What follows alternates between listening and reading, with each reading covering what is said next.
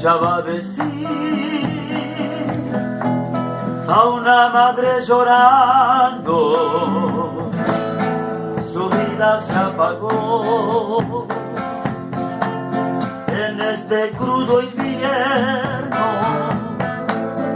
su corazón voló para brillar allá en el cielo. Por más que pase el tiempo y llegase la justicia, nos quedará el vacío de esa vida perdida. El tiempo fue pasando,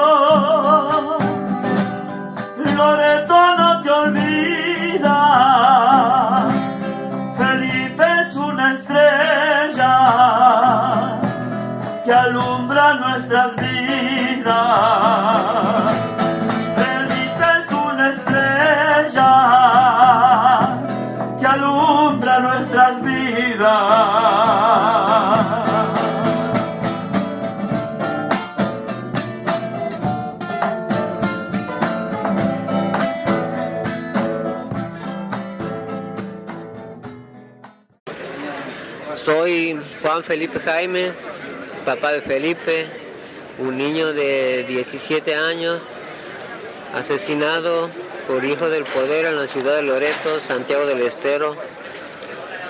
Loreto está situado a 60 kilómetros al sur de la capital santiagueña. Felipe Adrián estaba cursando el, quinto año de la secundaria. Eh, había participado aquella noche en cumpleaños de una compañera de curso, cumplía 18 años.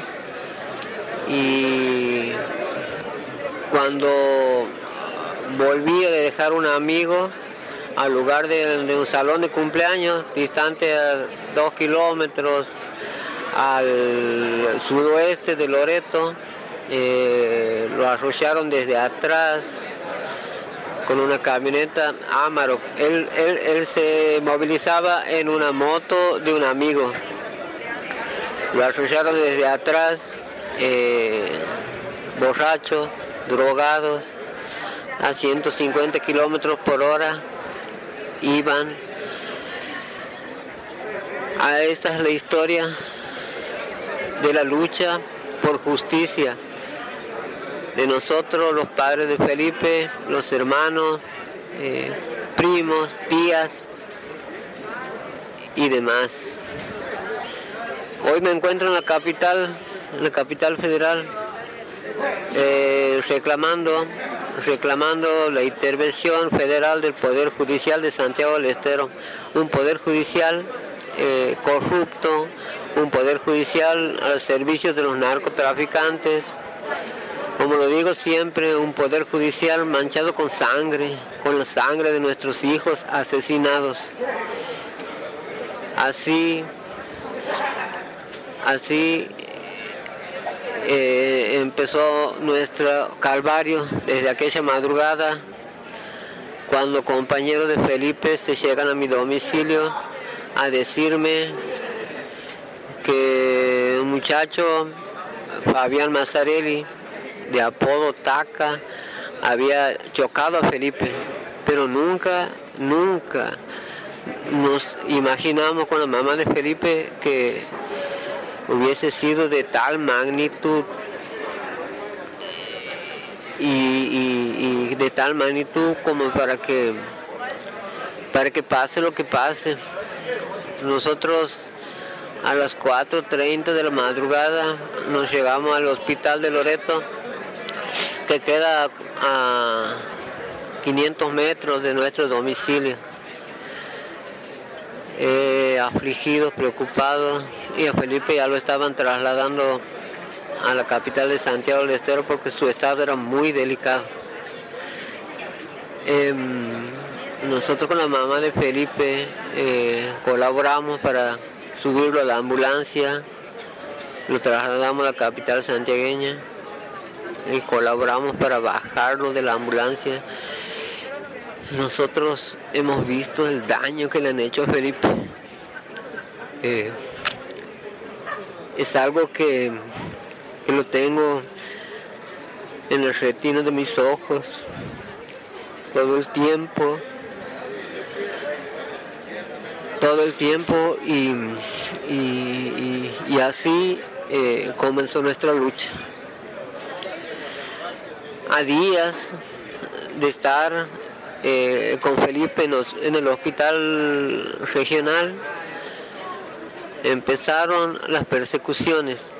La policía se aproximaba al hospital a sacarnos fotos, a filmarnos con sus celulares, nosotros no entendíamos nada, no entendíamos nada, estábamos pendientes de la vida de Felipe. La gente se comunicaba con nosotros continuamente a través de mensajes, de llamadas, amigos, compañeros de Felipe, estaban con nosotros en el hospital. Siempre teníamos alrededor de, de 40, 50 personas acompañándonos allá en el, en el en el hospital regional y, y así empezó una persecución, diría yo, una persecución porque a días, como les digo, a días este, nos pincharon los teléfonos, como se dice comúnmente, nos pincharon los teléfonos la policía. y nosotros no sabíamos los por qué, los por qué, los por qué llegan después y Así pasamos nueve días con Felipe cuando su cuerpo, su corazón no dio más y nos dejó. Fue terrible, terrible y muy terrible eh, vivir esa situación. Eh,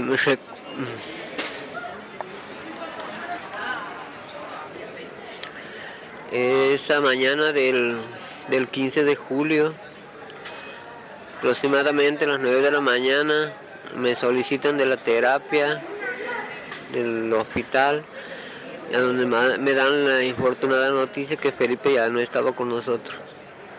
Eh, ahí este, es una, parte muy triste de nuestras vidas. Eh, eh, tener que hacer trámites por un hijo que ya no estaba. Triste, tristísimo. Trasladarlo a Loreto. Ah, también quería, quería contar que en todo ese momento de nueve días que Felipe estaba en el hospital en Loreto había manifestaciones, la gente salía a la calle, se juntaban los amigos, eh, cortaban la ruta, reclamaban por qué no están presos, por qué no están presos. Mira lo que le han hecho a Felipe. Ese era el reclamo de los amigos, amigos del barrio, compañeros de la escuela, vecinos. En Loreto en general siempre estaba pendiente de lo que pasaba con Felipe. Entonces aquel día que Felipe nos dejó, nos trasladamos de la capital de Santiago del Estero a Loreto y no me voy a olvidar nunca todo el pueblo de Loreto nos estaba esperando. Eh, se habían organizado para, para hacer el velatorio en una sala que está frente a la plaza central de Loreto y desfilaron miles y miles de chicos, chicas, gente mayor, querían despedirse de Felipe.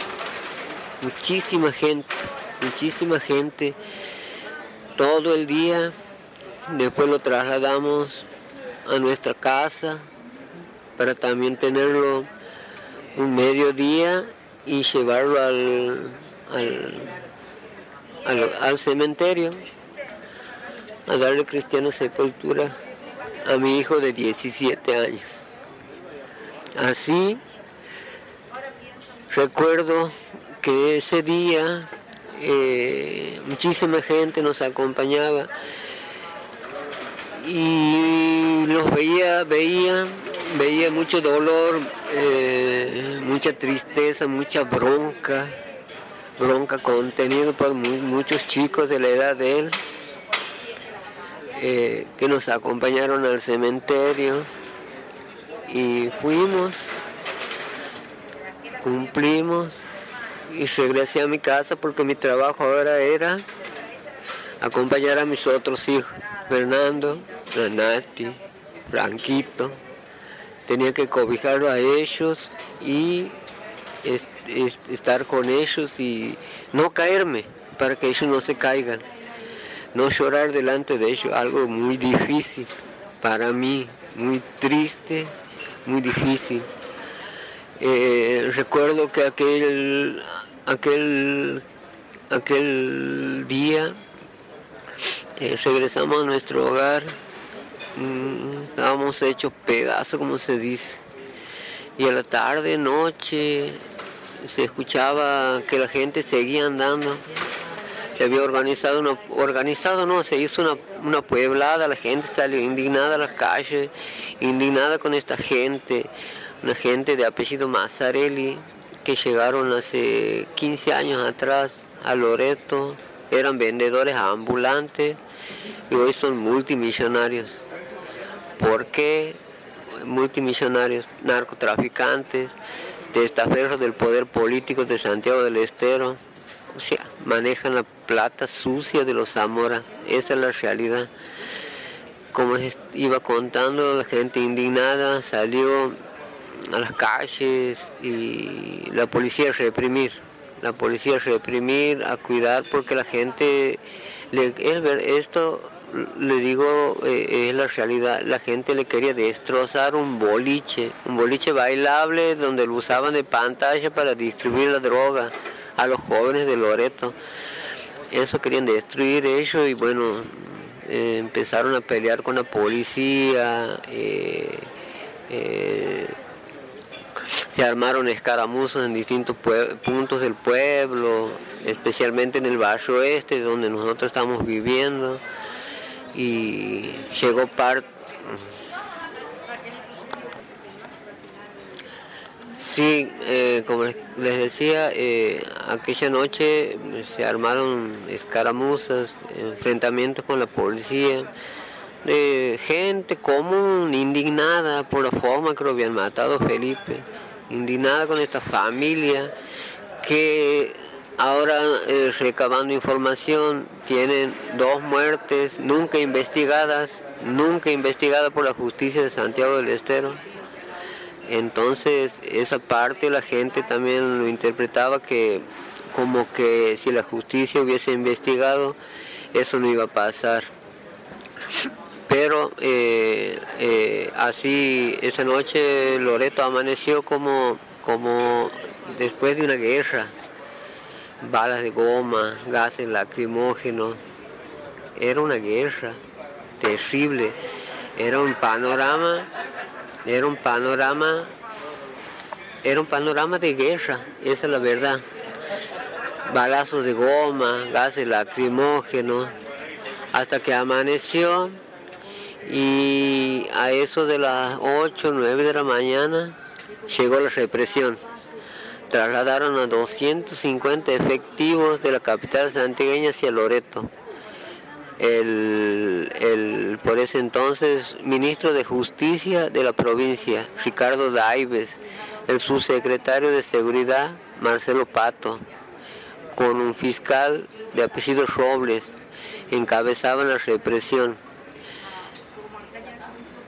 detuvieron 25 chicos, detuvieron 25 chicos, algunos por publicar, otros por compartir publicaciones, algunos por participar de la pueblada, otros que ni siquiera habían participado de la pueblada,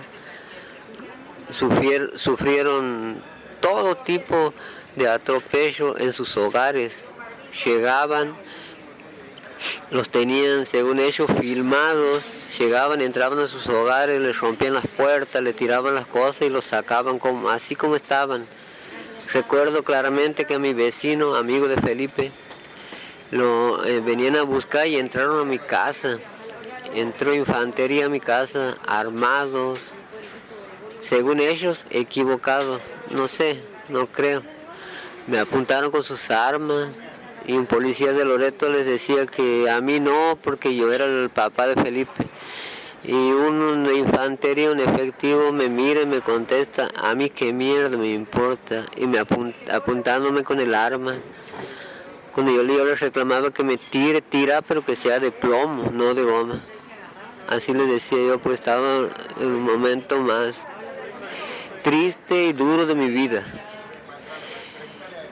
Es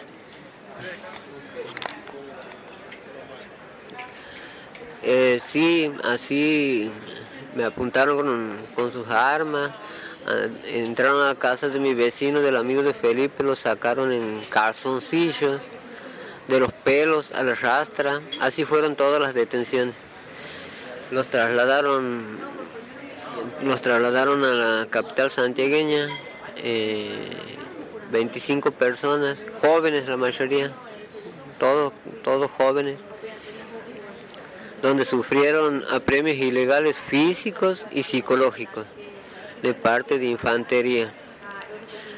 La, proclama de ellos era que iban a salir arrodillados a pedirle perdón a Mazzarelli. Yo me ponía a pensar, tanto le deben al Mazzarelli este para que organicen tanta represión contra nosotros. Y después, después de esos terribles días. Eh, los tuvieron tres o cuatro días detenidos los chicos y después tenían, le dieron la libertad, pero tenían que pasar todos los días por la comisaría a firmar durante 30 días. No sé cómo, eh, a qué se debía eso. Durante 30 días tenían que pasar a firmar. Y nosotros como familia nos organizamos a, organizamos, eh, nos organizamos a marchar para pedir justicia y con el acompañamiento de la Iglesia Católica, que han sido las primeras, los primeros tiempos de nuestros reclamos. Nos juntábamos en frente de la iglesia, que está situada en una plaza central de Loreto, y dábamos la vuelta a la plaza Sí, nos convocábamos eh, frente a la parroquia de Nuestra Señora de Loreto, eh, con familiares, amigos, y eran marchas multitudinarias, eh, marchas en silencio acompañadas por la Iglesia Católica. recorríamos alrededor, alrededor de la plaza, parábamos en la iglesia, y nos retirábamos cada uno a nuestros hogares. Y los días de misa participábamos de la misa, después hacíamos el mismo recorrido. Así durante un tiempo y la gente pedía más, más movilizaciones, que seamos más, más, que hagamos más recorrido, que cortemos la ruta, que si no va a quedar en la nada, porque esto se manejan así y toda esa historia y como eso nos acompañaba íbamos accediendo a los... Eh, así como les decía, la gente quería más actividad, quería que cortemos la ruta, porque si no iba a quedar a la nada, que las marchas en silencio no son productivas, que, había que ser más enérgicos y ponerle más, más, más, más hacer otras cosas distintas como cortar la ruta y todo, siempre acompañado por un cura párroco que se llamaba eh, Mariano Ledesma. Y el cura párroco tenía un, ahijado en la parroquia que era psicólogo y estaba colaborando con, mis hijos, con mi familia eh, en ese tema. Eh, bueno, comenzamos a dar la vuelta a la plaza y a cortar por espacio de 15 minutos una ruta nacional que pasa por, la ciudad de Loreto, la ruta nacional número 9. Cortábamos por espacio de 15 minutos porque era lo permitido según la policía, porque era una ruta nacional. Y así, eh, siguiendo la causa, eh, Eh, eh, ah, quería acotarle también que en ese tiempo que estábamos en el hospital nos damos con la noticia de que el conductor no era el tal Mazzarelli, sino un muchacho de apellido Leme, Emilio Leme, que es el que está procesado actualmente por el homicidio de Felipe. Eh, bueno, llega nuestros abogados cuando fallece Felipe, los profesores de Felipe, como les recordarán, les dije que Felipe estaba en el quinto año de la secundaria, estaba terminando su secundaria, y los profesores de él eh, nos presentan un par de abogados cuando Felipe fallece. Y José Elías en el penal trabajan en conjunto y Silvina Abraham en el fuero civil trabajaban en conjunto nos presentan, no, les, preguntamos nosotros qué expectativa, que nosotros queremos justicia, justicia para nosotros es que, nos metan presos, que paguen con la cárcel, que nos condenen, eso sería justicia para nosotros. El acuerdo de nosotros con, de palabra, con la mamá de Felipe, nos reunimos con los abogados y le decimos, si ustedes logran que los condenen al, al supuesto conductor de la camioneta, al que se ha hecho cargo o lo que sea, el juicio civil le firmamos para que cobren ustedes, porque a nosotros la plata no nos, no nos va a devolver Felipe. Nada, no queremos nada de nada. Con esa, con ese, con ese, con esa propuesta iniciaron el trabajo. El trabajo penal, el trabajo civil. Y estaba corriendo el tiempo, eh, ha traducido el tiempo, cuando fallece Felipe le cambian la calificativa y lo detienen al M.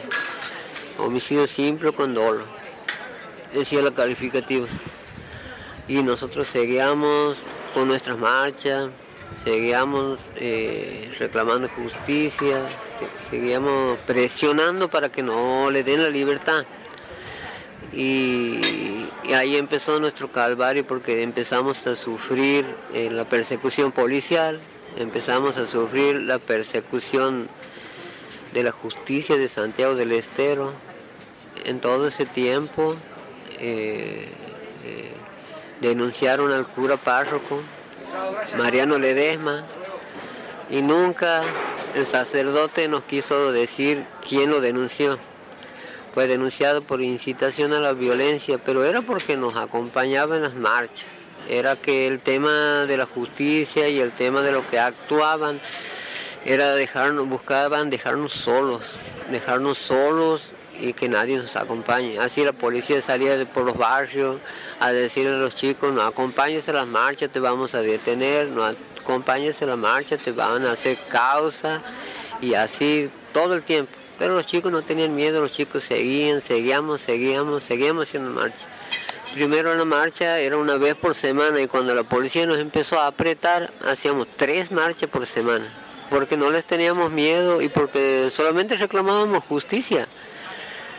Y en todo ese tiempo, eh, preguntando a los abogados si las marchas lo perjudicaban en el accionar de ellos, o no, no, está bien, basta que no haya incidentes, está todo bien. Listo, incidentes no provocamos nosotros, los incidentes provocaba la policía porque la policía nos reprimía. Como lo digo siempre, nos cagaban a palos, nos baleaban con balas de goma, eh, nos pateaban, nos empujaban y cuando cuando lo denuncian al cura párroco y nos abandona la iglesia católica, entonces eh, tomamos otra determinación nosotros. En vez de callarnos y mirar para otro lado, decidimos pasar por frente a la casa de los asesinos escrachando.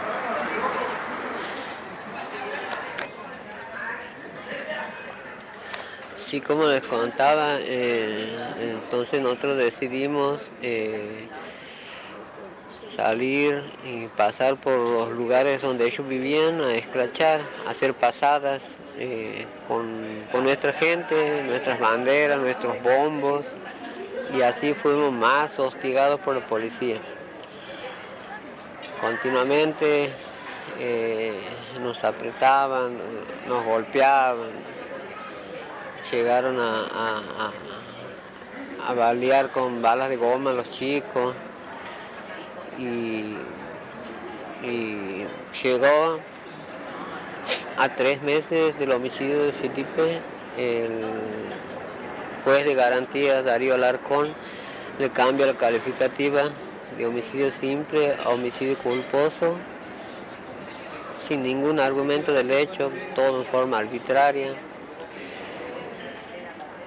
Poder económico y poder político de la familia Mazzarelli logran que M quede en libertad. Entonces nosotros recurrimos al, al, Ministerio de Justicia de la Nación haciendo beneficios, eh, logramos juntar plata para el boleto y trasladarnos a la capital, a la capital del país, al Ministerio de Justicia de la Nación. Llegamos sin conocer nada.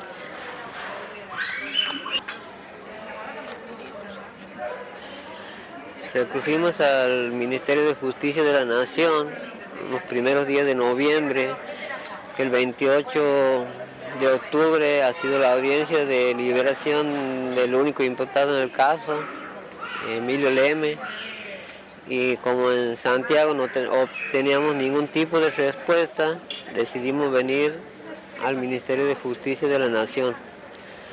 Con la mamá de Felipe, con Karina, con Karina nos presentamos y nos atendieron en una oficina que se llama Senavit eh, centro de ayuda e impunidad, algo así, mm, al cual nos atendió una doctora de apellido Figueroa, que era la directora del Senaví, eh, dándonos esperanzas de que podían ayudarnos. Ayuda era lo que buscábamos nosotros, pues estábamos solos eh, con Karina, mi compañera, de lucha, compañeros de la vida y, y, nunca lograron intervenir en la causa, nunca nos dieron falsas expectativas, eh, nunca lograron intervenir en la causa. y ahí es donde nosotros buscábamos información que en Santiago, en el Poder Judicial, nunca la podíamos obtener habíamos recibido 14 causas penales por reclamar justicia. 14 causas penales sin pruebas.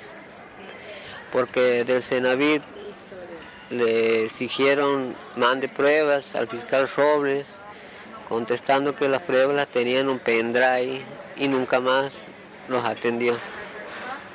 Basándose ellos en la autonomía provincial, no dándole información del Poder Judicial a nadie. Sería, han hecho lo que han querido, siguen haciendo lo que quieren. Eh, y siguió nuestra lucha, siguió nuestra lucha, llegó la pandemia, no podíamos marchar porque si antes habíamos tenido problemas, cuando no había pandemia, si salíamos a las calles con pandemia, no sé, nos iban a masacrar directamente, eh, respetando a la gente, respetando a la gente que nos acompañaba, decidimos parar con las marchas para pero seguir con nuestra lucha, seguir informándonos, seguir haciéndonos visibles en, cosas de, reclamo, en las redes sociales, hacíamos lo que podíamos, pero el tema de ellos se estaba cumpliendo porque el tema de ellos era que no salga de Loreto, que no salga de Loreto ningún tipo de información.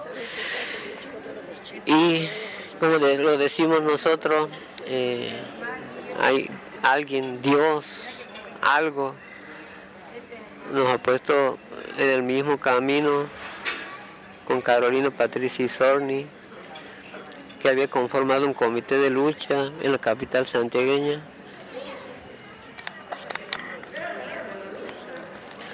Así como les decía, eh, eh, una tía de Felipe, mi hermana, eh, nos comenta que Patricia Carolina Isorni estaba marchando, reclamando justicia en la capital santiagueña. Nos pasa el número de contacto, el cual ella ya lo tenía por, por gente que nos conocía porque habíamos participado en la capital santiagueña en marchas por justicia por Marito Salto, el niño de Quimili brutalmente asesinado en esos tiempos y ahí había gente que conocía nuestro caso, nuestra lucha y le habían pasado el contacto a Carolina. Entonces nos ponemos en, nos ponemos en contacto y Carolina eh, nos ayudó muchísimo. El tema del traslado para nosotros era casi imposible. Loreto, distante 60 kilómetros al sur de la capital santiagueña, nos cobraban en ese tiempo 2.500 pesos para llevarnos y traernos a dos personas nada más. Y ella nos ayudó muchísimo en el tema del traslado, en el tema de, del acompañamiento. Lo digo siempre, una persona, una persona excepcional, una persona terriblemente luchadora, una persona con muchas capacidades. Y nos hemos apegado a su lucha llevando también nuestro, nuestros reclamos y nuestras luchas. Y así empezamos a, a transitar las calles de la capital santiagueña con nuestros reclamos unidos al comité de lucha. Como lo decimos siempre, nosotros somos familias nucleadas en un comité que reclama justicia, algo que en Santiago del Estero es imposible, es imposible lograr con este poder judicial que tenemos. El comité de lucha se llama Contra la Injusticia e Impunidad Santiago del Estero. Eh, integramos el comité, como decimos siempre nosotros somos familias que nos acompañamos, nos reclamos de justicia. Eh, ahí en el comité junto a todas las mujeres mayormente. Eh, hemos encontrado un espacio para seguir luchando, para mantenernos vivos. Una pérdida de Felipe ha sido terrible para nosotros, terrible, sigue siendo hasta la última exhalación de nuestra existencia, va a ser así. Eh, y ahí nos sentimos apoyados, contenidos, unirnos a la lucha de Carolina, unirnos a la lucha de Sonia, de las Lili, doña Lili Godoy, la Lili Gallo. Y, son 35 familias que integran este comité de casos de impunidad allá en Santiago del Estero.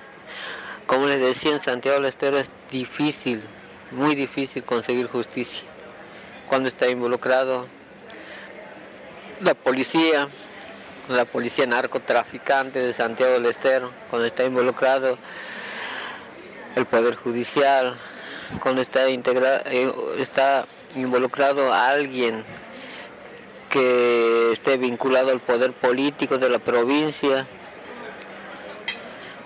la justicia santiagueña te da la espalda. A nosotros particularmente, hace tres años y cinco meses que la justicia de Santiago del Estero nos dio la espalda.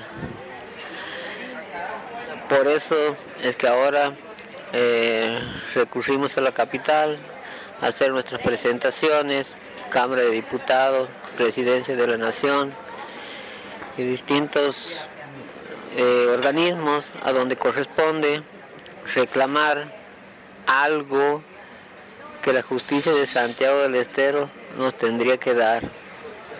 Pero como te digo y lo repito de vuelta, mm, tenemos un poder judicial corrupto, un poder judicial al servicio de los narcos, un poder judicial allá en Santiago del Estero, manchado con sangre, con la sangre de nuestros hijos asesinados.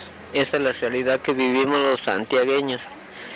Y hoy estamos aquí eh, haciendo nuestros reclamos por justicia, justicia para nuestros hijos, como lo digo siempre, justicia para nosotros, para todos. Sería que paguen con la cárcel los asesinos de nuestros hijos. Eso es nuestro reclamo, eso es lo que nosotros pedimos, por eso estamos aquí reclamando. Como les decía, eh, Felipe Adrián tenía 17 años, estaba cursando el quinto año de la secundaria, un chico carismático, espectacular,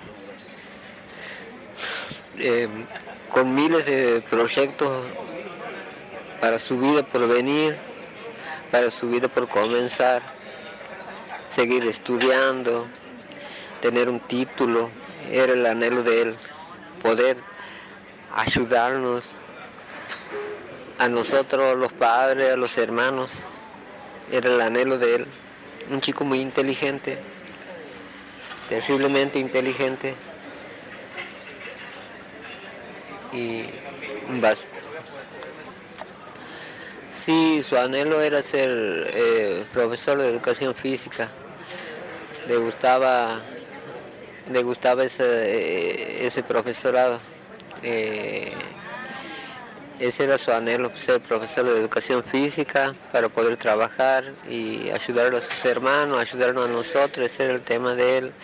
Siempre me decía, papi, cuando yo termine no vas a trabajar más, así me decía. Yo tengo, soy carpintero de oficio, trabajo particularmente, Karina es ama de casa y Fernando estudiando ahora un profesorado de historia.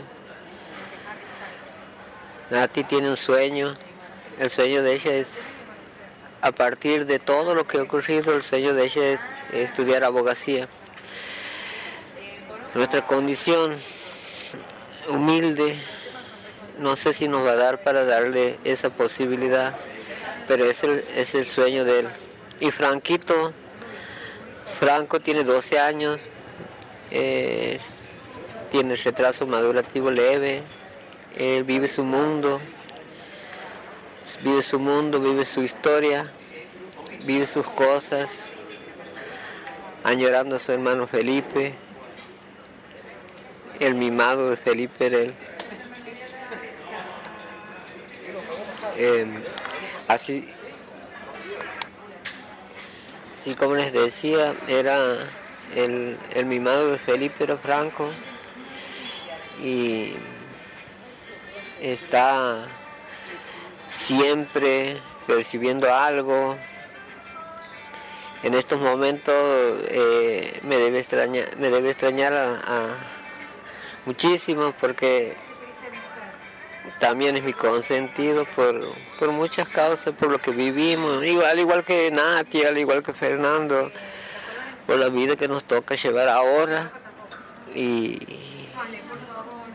pero ellos saben, ellos saben y están conscientes de que nuestra lucha va a seguir con Karina a pesar de todo lo que ocurra, nuestra lucha va a seguir hasta que, y si Dios quiere, logremos la justicia que tanto pedimos eh, nosotros ya estamos muy compenetrados en la lucha, particularmente en mi caso. El día que nos llegue la justicia por Felipe vamos a seguir caminando las calles de Santiago acompañando a quien sea que reclame justicia, porque es una lucha muy despareja, pero es lucha y hay que estar, hay que estar en los padres, hay que estar en nosotros. Tenemos detractores, siempre hay. Ahí van los locos con sus remeritas que quieren hacer ya, no nos van a callar. Yo como les digo siempre, lo he dicho en, las marchas, si me quieren callar que me maten, que me maten y me tiren como lo han tirado Franco, Nicolás y Sorne, que me maten y me tiren como lo han tirado Sergio Godoy, que me maten y me tiren como a Clarita Bravo, o que me hagan desaparecer como a Leonardo Gallo. Ese es mi pensamiento, pero callarme jamás. Particularmente no tengo miedo a nadie ni a nada. Se dicen ser poderosos, se dicen ser poderosos, pero para mí el único poderoso es Dios. Los demás somos seres humanos. Esa es la realidad. Y nunca voy a terminar de dejar de gritar justicia por Felipe.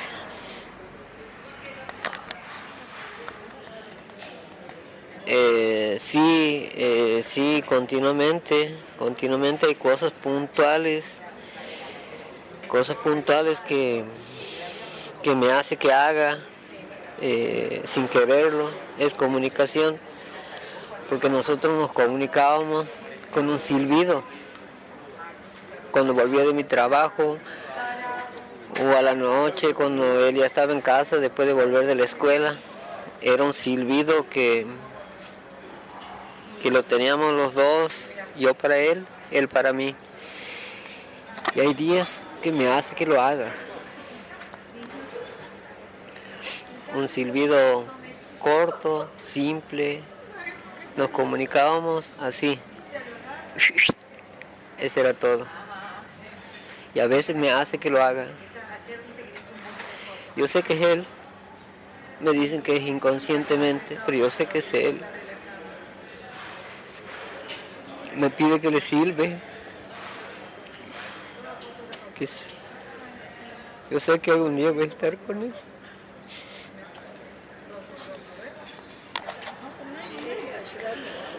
Eh, sí, eh, eh, nosotros estamos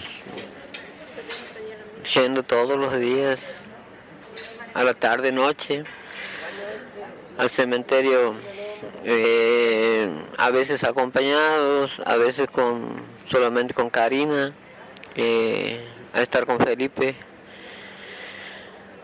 a conversarle, a decirle cosas y pero todos los días. Hoy casualmente hace tres años y cinco meses y hasta recién han estado rezando. Karina con mi hermana, eh, Fernando, Nati, Franco y demás familiares que van a acompañarnos los 15, es el día del todos los 15. Eh, después te voy a mostrar los estados de, de los 15, de los familiares que siguen estando con nosotros. Una lucha larga, durísima, triste, em, eh, pero eh, difícil de aflojar. Reclamamos algo justo, como todos los integrantes del comité, que es justicia. Y mi flaco, mi flaco es Felipe, eh, se va a elevar y va a descansar en paz para nosotros cuando logremos la justicia. Eso es lo que buscamos. Justicia, te repito, justicia para nosotros y para todos los integrantes de este comité de luchas que paguen con la cárcel los asesinos. Eso es lo que buscamos. No buscamos nada más porque la angustia, el dolor, está cotidianamente, nosotros particularmente, en las cosas de Felipe, en su lugar vacío en la mesa, en su habitación. Nos falta él. Aprender a convivir con la angustia, con el dolor, es muy difícil. como te decía, no sé si lo repito, como todos tenemos detractores, como te decía, que dicen, ya van los locos, pasamos con nuestra banderita, nuestra remera, calor, lluvia, tenemos la obligación de estar, porque tenemos que estar. Yo les respondo a todos los que nos critican, a nosotros, a los integrantes del comité, yo les doy 30 segundos en el lugar de nosotros. 30 segundos les doy. Quiero ver qué sienten, cómo obran, qué van a hacer. Si harían lo mismo que nosotros o no. 30 segundos les doy en el lugar de nosotros. Hay que estar, hay que estar en el lugar de nosotros. Tristísimo, con mucho dolor, mucha tristeza, pero la lucha continúa y no vamos a bajar los brazos, no vamos a bajar los brazos. Por más poderosos que digan ser, no les tenemos miedo, no tenemos miedo porque reclamamos algo justo, nuestra lucha es justa, nuestra lucha es valedera y no nos vamos a callar nunca. A pesar de todos los aprietes, a pesar de las causas penales que recibimos, a pesar que de que Karina ha sido detenida ilegalmente por ese fiscal Sebastián Robles. Sí, en un momento de nuestras manifestaciones en Loreto, manifestaciones y marchas, eh, eh, empezaron a poner este perimetrales no pasar por cerca de la casa de los asesinos era una de, las que lo dejemos en paz lo que buscaban ellos y continuamente continuamente continuamente te cuento una más también que me había pasado por alto al cumplirse el mes de Felipe en Loreto en distintos barrios tienen una gruta con una virgen y se estilaba en ese tiempo hacer una misa en esa gruta Así en el tiempo que te contaba que lo habían denunciado al cura de párroco. Eh, lo, habían denunciado. Entonces la gente indignada veía y nos comentaba porque no habíamos participado de la misa porque nos hicieron llegar a la policía para entregarnos unas perimetrales eh, a donde decía que no podíamos acercarnos a los domicilios de ellos o sea, pasar a 300 metros, algo así de los domicilios, a nosotros. El cura, la indignación de la gente, te cuento, el cura se tenía que filmar con un celular, se tenía que filmar la misa y no lo tenía que nombrar a Felipe.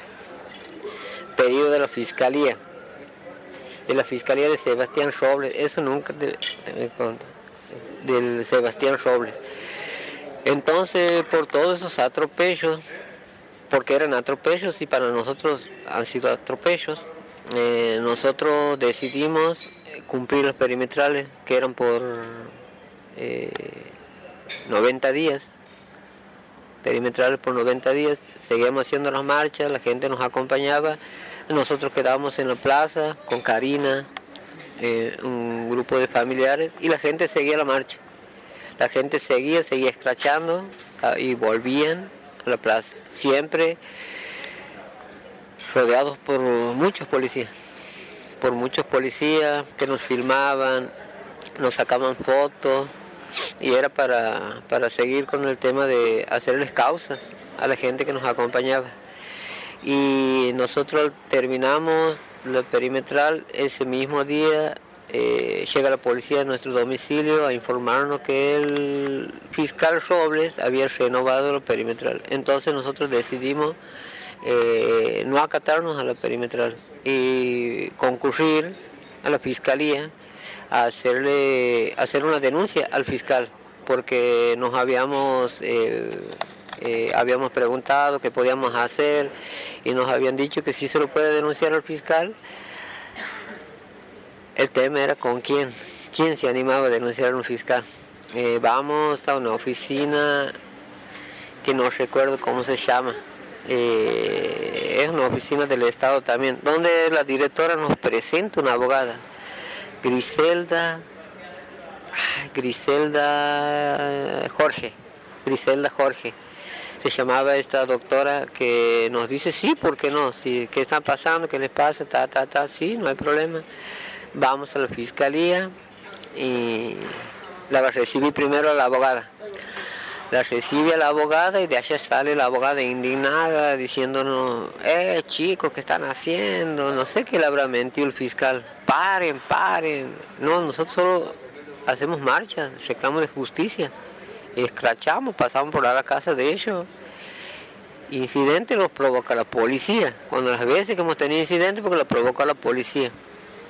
¿Cómo, cómo? Pare, paren, explíquenme bien cómo es el tema. Nos lleva así un apartado y nos em, le empezamos a contar. Entonces ella sube a la oficina que corresponde y en nombre de nosotros denuncia al fiscal por arbitrario y demás. Y le comunica que nosotros no vamos a recibir más ese tipo de perimetral. Y bueno, de ahí habíamos cumplido los, los 90 días de perimetral. Nosotros no nos arrimamos los domicilios con Karin. Y bueno, entonces empezamos a seguir, a seguir y, cuando pasábamos nosotros nos agredían, nos tiraban ladrillazos, salían, nos pateaban los bombos, tenían un grupo de amigotes eh, que salían a patearle los bombos, que generalmente las marchas eran chicos, mujeres y cuatro o cinco mayores varones que me acompañaban.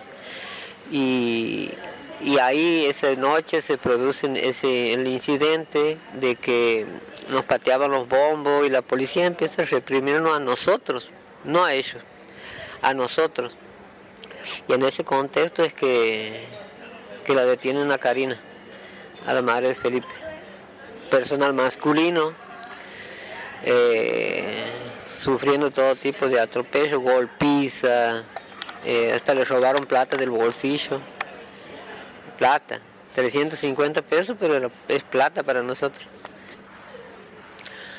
Recuerdo que esa noche estaban eh, eh, los policías, eh, como siempre, custodiando la casa de los asesinos y en un momento se ha producido un incidente porque han salido a patearnos los bombos y en esa discusión de, de, de idas y vueltas personal masculino eh, detuvieron a Karina. Le torcieron los brazos, le pegaron, eh, le robaron un dinero que tenía en el bolsillo y la trasladaron a la seccional 27. Ella estaba aprendida por incumplimiento de orden judicial, al cual nosotros eh, no teníamos conocimiento, porque no habíamos firmado ninguna orden de, de acercamiento ni nada, porque habíamos denunciado nosotros a fiscal, al cual seguía actuando. Se ve que seguía actuando porque la hizo detener. Incumplimiento de orden judicial, a lo que después me informo, es un par de horas aprendí, aprendida, no detenida, aprendida en una comisaría. Entonces una abogada de ahí local eh, se presenta porque sabía de nuestra lucha y, busca un recurso de presentar un certificado de discapacidad de Franco, nuestro hijo menor, que tiene retraso madurativo leve, presentándose con el certificado de discapacidad para que no sea trasladada a ninguna dependencia de la capital. Haciendo caso omiso a esta presentación, el fiscal inmediatamente la trasladó a la capital santiagueña, distante a 60 kilómetros, donde la tuvo cinco días detenida, desaparecida, porque nosotros, los familiares, nunca fuimos informados a qué lugar de detención la llevaban. Eh, el tema de ellos era meternos miedo, callarnos la boca, pero se han equivocado terriblemente.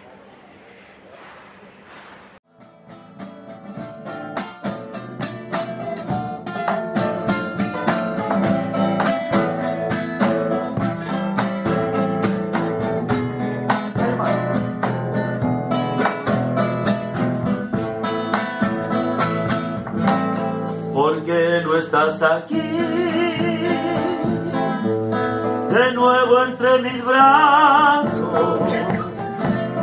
se escuchaba decir a una madre llorando, su vida se apagó.